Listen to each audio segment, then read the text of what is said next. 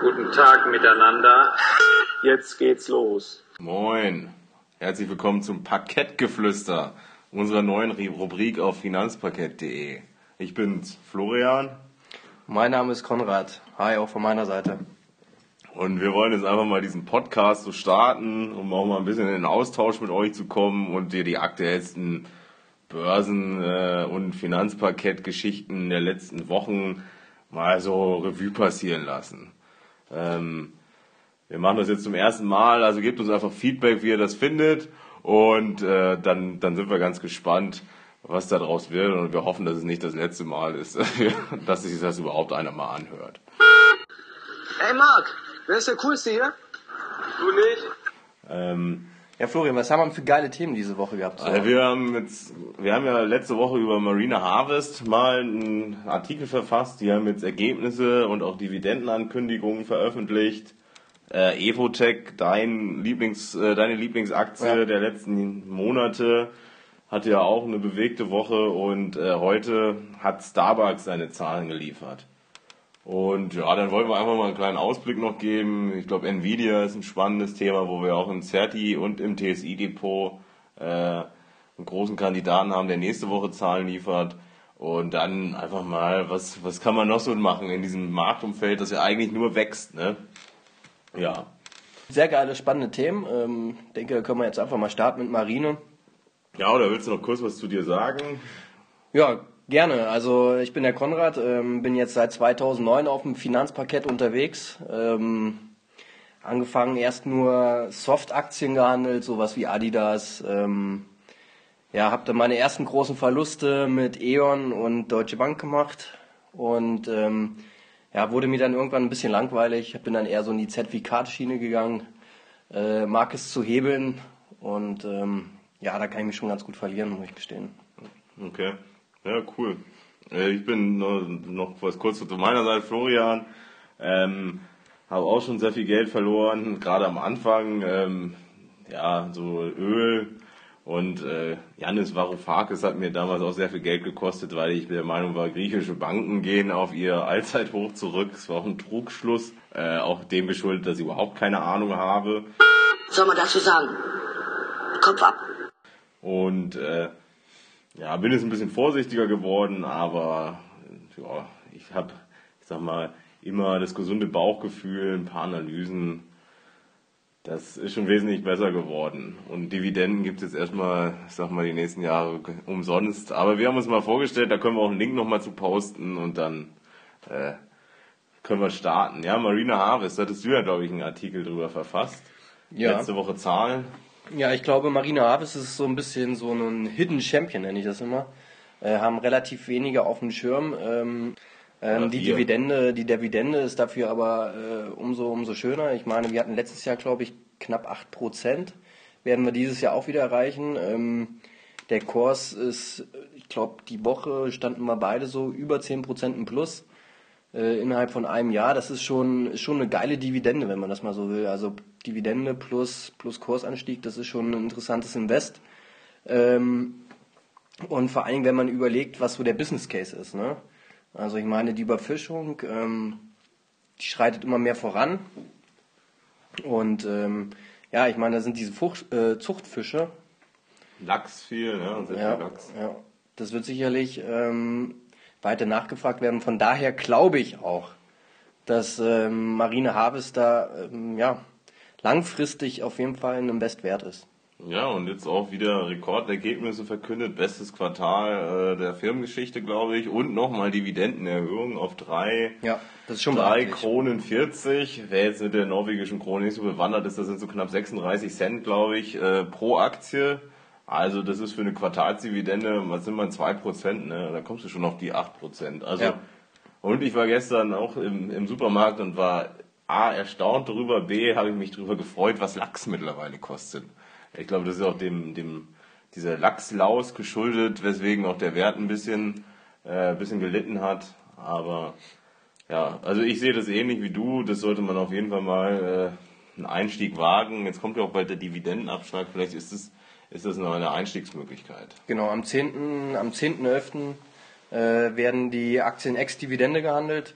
Ähm, ich schiele da auch schon drauf, um nochmal nachzulegen ordentlich, ähm, um dann nächstes Jahr eben da auch nochmal über ein volles Jahr die Dividenden abzucashen. Also ich werde da sicherlich nicht zögern und nochmal aufstocken. Ja.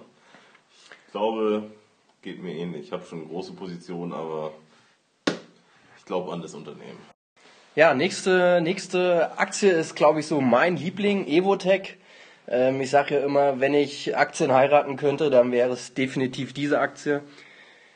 Ähm, ja, seit Anfang des Jahres habe ich die jetzt schon im Depot. Ähm, hat mir viel Geld bisher schon geschert. Ähm, zuletzt ein bisschen unter die Räder gekommen. Ich glaube, in den letzten zwei Wochen circa 30 Prozent verloren. Also von 22,50 Euro auf äh, unter 16 Euro zurückgefallen. Das hier. Das ist ein einzigartiger Skandal, was da diskutiert wird. Das war schon hart, äh, Schlag ins Gesicht. Äh, sind mal wieder die, die schönen Leerverkäufer schuld namens Lakewood. Und ähm, ich nenne es, es ist aktuell immer noch ein Krieg, der dort ausgefochten wird. Ähm, wir hoffen jetzt beide, dass die Quartalzahlen am Montag ordentlich ausfallen. Ähm, ich glaube, die Erwartungen an Evotech sind hier sehr hoch. Einziges Unternehmen, deutsches Unternehmen im Biotech-Segment, das Geld macht, also Ja. das Gewinne fährt. Ne? Das ist eben das, was mich auch äh, bei Evotech äh, so positiv stimmt. Ne? Das ist ähm, das Unternehmen ist einfach äh, super aufgestellt, hat einen super CEO. Die Akquisitionen in den letzten Wochen, Monaten machen auch aus meiner Sicht äh, sehr viel Sinn, um hier einfach ähm, ja weiter organisch zu wachsen. Und ähm, ja, ich habe äh, ja vollstes Vertrauen, dass wir da am Montag echt gute Zahlen sehen und ähm, was immer ganz nett noch ist, ähm, ich weiß nicht, ob ihr auch auf, äh, auf Arriva unterwegs seid, ähm, müsstet ihr euch mal dort dieses Evotech-Forum Es kann losgehen äh, mal reinziehen. Äh, ganz interessant, wie da sich die Lager spalten in, in Shortseller und, und Long, äh, äh, Longkäufer. Ähm, da haben wir dieses Lager auf dem Weltenbummler, der jedes Mal nicht müde wird, äh, hier ähm, ja diese Aktie zu befeuern, äh, der jeden Tag irgendwie mit neuen Studienergebnissen rechnet und äh, ja, es ist super witzig. Und dann haben wir da BGT Win, äh, der der die Weisheit mit Löffeln gefressen hat, äh, will ich mal sagen, ähm, der irgendwie der weltbeste Trader angeblich ist. Also super interessantes, äh, super interessantes Forum. Wenn ihr mal Langeweile habt, äh, schaut da einfach mal rein. Ähm, lohnt sich definitiv. Kurz, kurzweilige Unterhaltung, ja. sehr schnell auf einer persönlichen Ebene, was das als neutralen Leser dann auch sehr lustig macht. Aber ja, ich glaube, Evotech, wie gesagt, ist ja auch in unserem Certi-Depot, ich glaube, der Wert, der bombastisch gelaufen ist. Ja. Und äh, wer da dabei ist, der freut sich, glaube ich. Hat das, ich habe hab mich mal erinnert, so vor drei Jahren hatte ich den bei 4 Euro auf der Watchlist. Hat der Aktionär damals mal empfohlen, da konnte ich damit nichts anfangen. Dann hatte ich ihn mal, hab ihn wieder verkauft, weil ich dachte, das ist das Ende der Fahnenstange, hat mir gut Deutsch gesagt, in den Hintern gebissen. Bin dann wieder rein, habe wieder gutes Geld gemacht und im Moment habe ich sie nicht mehr. Aber ich bin gespannt, was, was da noch kommt. Wenn wir jetzt Evotech mal abschließen, einmal über den großen Teich springen und in eins, glaube ich, der bekanntesten Unternehmen der Welt, Starbucks, gehen. Hier haben wir auch mal einen Artikel geschrieben, äh, dass, dass wir da mit einem Zerti reingehen, privat. Ich glaube, ich kommt man an Starbucks auch sowieso nicht vorbei. Deshalb ist es eigentlich, ich sag mal, ein Unternehmen, äh, das kannst du deiner Großmutter verkaufen und das wird in 20 Jahren sicherlich Mehrwert sein. Wir sind jetzt mal mit einem Zerti rein. No risk, no fun. Das ist mein Motto. Das heißt, wir sind da ein bisschen, äh, bisschen kurzfristiger unterwegs, was, was jetzt die gestrigen Quart Quart Quartalszahlen, Entschuldigung, ähm, ja, das war wirklich ein Auf und Ab. Also gestern Quartalszahlen, das, die Umsatz, ähm, die Umsätze des letzten Quartals haben nicht den Erwartungen der Analysten entsprochen, war ein kleines Minus gegenüber des Vorjahres, ähm, so dass man, so dass man da einfach ein bisschen enttäuscht hat. Nichtsdestotrotz gab es gestern einen Investors Call, der dann hinten raus vielleicht nochmal ein bisschen für Auftrieb gesorgt hat, aber nachbörslich oder in den letzten Stunden der Börse ist die Aktie erstmal um minus 7, minus 8 Prozent äh, runtergeknallt, was natürlich, wenn man ein Certi hat, mit einem Dreier- oder Vierer-Hebel richtig wehtut.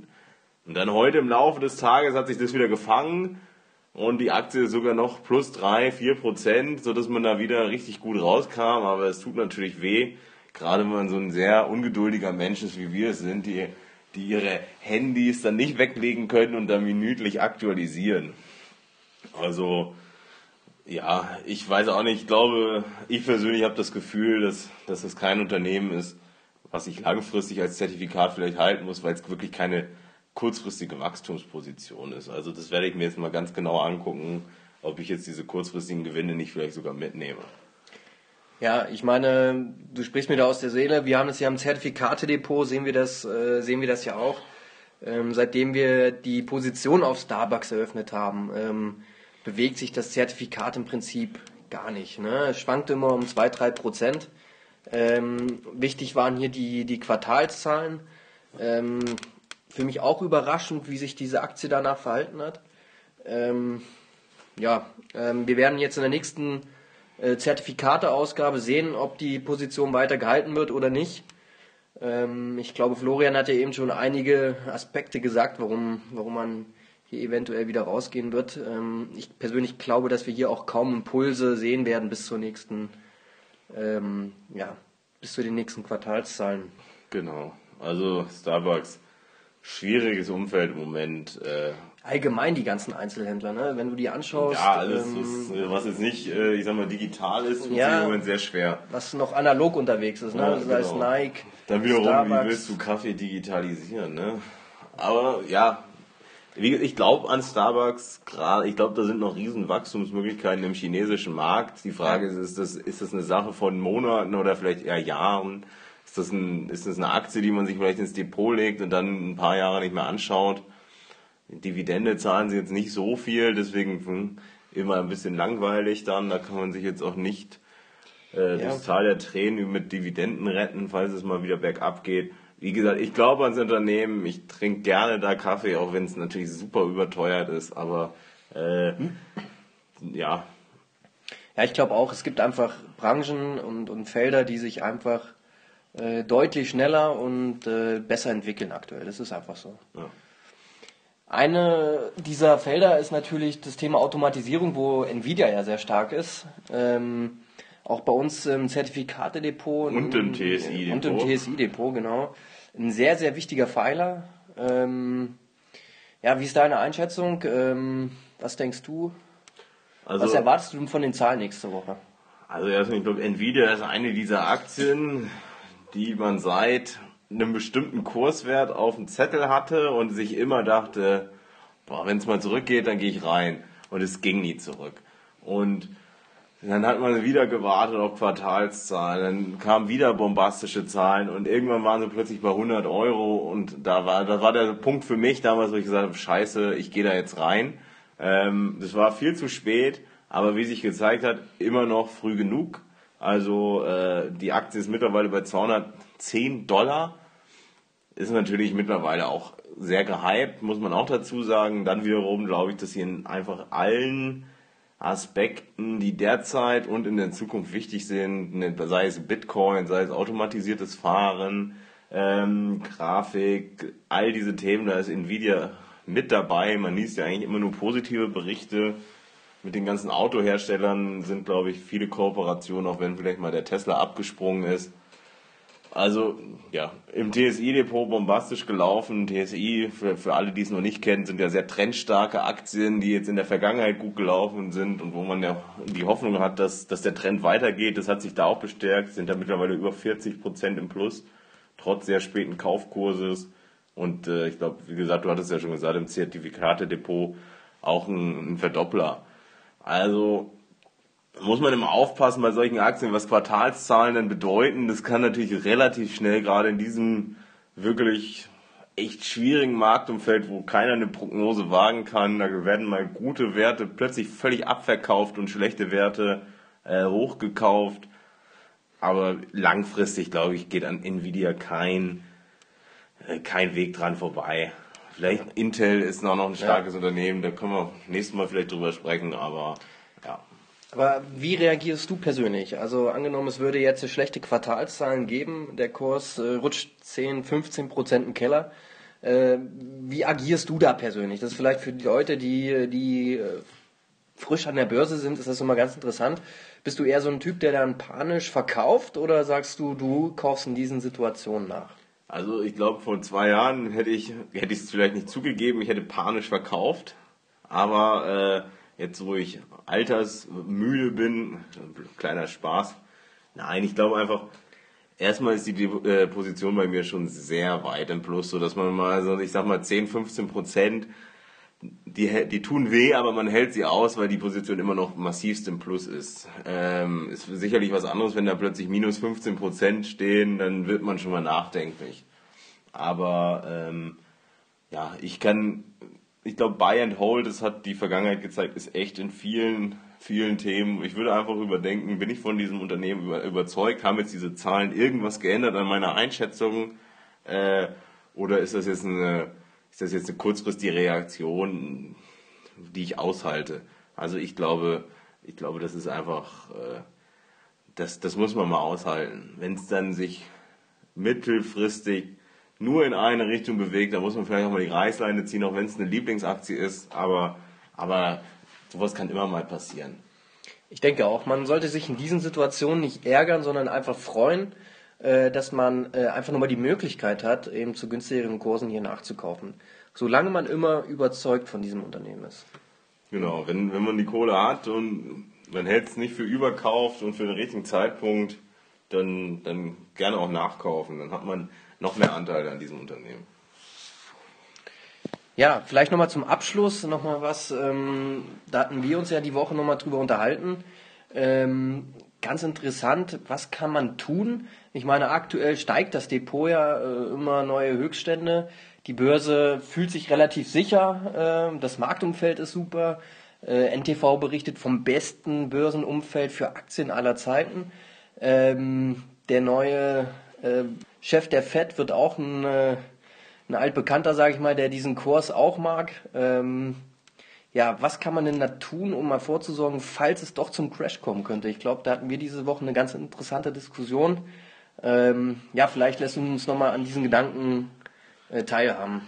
Genau, also was wir uns angeschaut hatten, äh, diese ich glaube, was im Moment sehr schwierig ist, vielleicht mal so Short gehen gegen diesen Markt. Short gehen ist im Moment sicherlich das Schwerste, was man machen kann. Dafür habe ich mir selber schon die Finger verbrannt. Ja. Ähm, ich glaube, ist, das ist Harakiri zurzeit. Man ne? kann, also, kann gegen diesen Markt nicht shorten. Es wird alles äh, zurückverkauft. Also man, klar kann man es machen, vielleicht hat man Glück, aber es ist unglaublich schwierig. Was aber vielleicht ein Thema ist, was jetzt nicht morgen oder übermorgen sich auszahlen wird und wo man wahrscheinlich auch am Ball bleiben muss, ist das Thema Volatilität.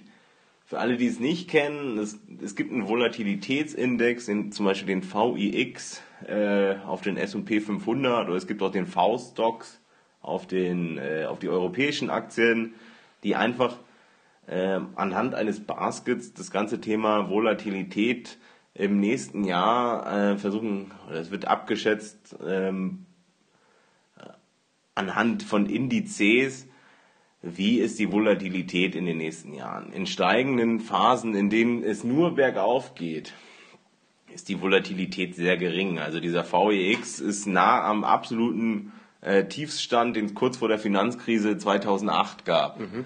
Ähm, das bedeutet einfach, dass im Moment fast keine Volatilität im Markt ist. Also es geht nicht auf und ab und wir merken es ja, der S&P schreibt Rekorde, der DAX schreibt Rekorde. Es geht nur nach oben. Das bedeutet einfach, dass, dass es keine, keine Volatilität im Markt ist. Und ich habe mir jetzt einfach mein ETF auf, äh, auf das Thema Volatilität in den, ins Depot gelegt, um, um gegen Krisenzeiten vielleicht auch ein bisschen mein Depot zu hatchen, also abzusichern. Ähm, einfach weil die Volatilität steigt in dem Moment, wo der Markt unsicher wird. Es wird mehr werden mehr Optionen gehandelt, der äh, die, die, Börse, die Börsianer werden unsicher, was passiert in dem nächsten Jahr, geht es jetzt vielleicht doch bergab, kommt die nächste Krise, platzt eine Blase und das, das spiegelt sich alles in diesem Volatilitätsindex wieder. Und ich glaube, das ist einfach eine super Gegenbewegung, ohne dass man zu groß ins Risiko geht mit Optionen oder Knockouts oder Shorten oder gerade für Anfänger ist das eh schwierig. Ich tue mich mit Shorten auch unglaublich schwer, weil ich mich einfach nicht über, über äh, fallende Kurse freuen möchte. Ähm, ja, also Volatilität, schaut euch das mal an. Es ist ziemlich schwer, das hier in Deutschland zu handeln. Ähm, es gibt einzelne ETFs. Wenn euch das interessiert, meldet euch einfach. Aber ähm, ich möchte jetzt hier keine Empfehlung oder so aussprechen, aber einfach mal so eine Idee, dass man sich sowas auch mal anguckt. Ja. Wir können ja mal den, äh, dem Link zu dem ETF, die WKN, können wir ja einfach mal äh, hier mit dem Artikel dann äh, posten. Ich glaube auch, es ist ein unheimlich spannendes Thema. Ich meine, klar, bis zur nächsten Krise ist es erstmal totes Kapital. Das, das, äh, es liegt halt erstmal im Depot. Aber wir hatten uns das ja auch angeschaut. Wenn sobald, sag ich mal, eine kleine Krise kommt, wird das ein drei, Verdreifacher, ein Vervierfacher, ein Verfünffacher. Also es Ja. ist äh, eine super Absicherung ähm, gegen, gegen so starke äh, ja, Krisen. Und ähm, Ja, es muss ja nicht mal eine Krise sein. Es reicht ja, wenn es mal wieder hoch und runter geht. So Ja. wie es sich eigentlich an der Börse auch gehört. äh, Dass da auch mal wieder ein, ein. Bär, ein Bär im, im, im Zoo ist und nicht nur eine Bulle. ja, aber wie gesagt, schaut es euch mal an. Äh, Ich bin mal drauf gestoßen, über, weil der Markus Koch, ich weiß nicht, ob ihr den auch verfolgt, äh, Nicht, dass ich da noch angesprochen werde. Sie kenne ich doch. Der, Bester der, Mann, ja. Bester Mann, also ich bin Fan, großer Fan. Ärgert mich eigentlich, dass er schon wieder seit drei Tagen keine Videos hochgeladen hat. Markus, falls du das hörst, wir warten auf dich. wir warten auf dich und wir würden uns freuen, wenn du äh, uns mal äh, zum Interview äh, zur Verfügung stehst. Genau. ähm, und genau, und der Markus, der, der hat uns darauf äh, aufmerksam gemacht. Wir verfolgen halt seine Videos und der hat das ganze Thema, haben wir das ein bisschen auch, äh, ich sag mal, geklaut von ihm, die Idee. Also das, halt, da sind wir nicht selber drauf gekommen, aber ja, Augen und Ohren offen halten. Ne? Richtig, genau. Und äh, ich finde das ein schönes Schlusswort für die heutige Sendung. Ähm, ich hoffe, ihr hattet ein bisschen Spaß. Ähm, wie gesagt, der erste Podcast vielleicht noch etwas holprig. holperig. Ähm, wir geben uns Mühe, versuchen wieder was für nächste Woche hinzuzaubern und würden uns freuen, äh, wenn ihr uns weiter unterstützt, äh, die Treue haltet und ähm, ja, wenn ihr Ideen, Anregungen habt, gerne in die Einfach Comments. mal ein Feedback. Und wenn es Ja. ist, ey, ihr, eure, euch will keiner hören, dann wissen wir auch, alles klar. Wir machen trotzdem weiter. in diesem Sinne, einen schönen Abend. Wir trinken jetzt ein Bier. Jo, Ciao, ciao. Ich trinke einen Sekt vielleicht.